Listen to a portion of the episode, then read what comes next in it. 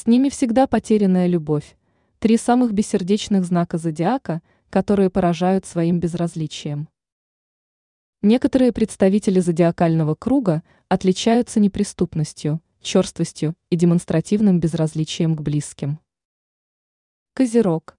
Люди, рожденные под этим знаком зодиака, чрезмерно сдержаны и выглядят холодным ледником даже с самыми близкими людьми. Козероги не любят много говорить, распространяться о личном, у них немного друзей. Свою вторую половинку они тщательно выбирают, и в этом вопросе у них преобладает больше разум, чем сердце. Дева.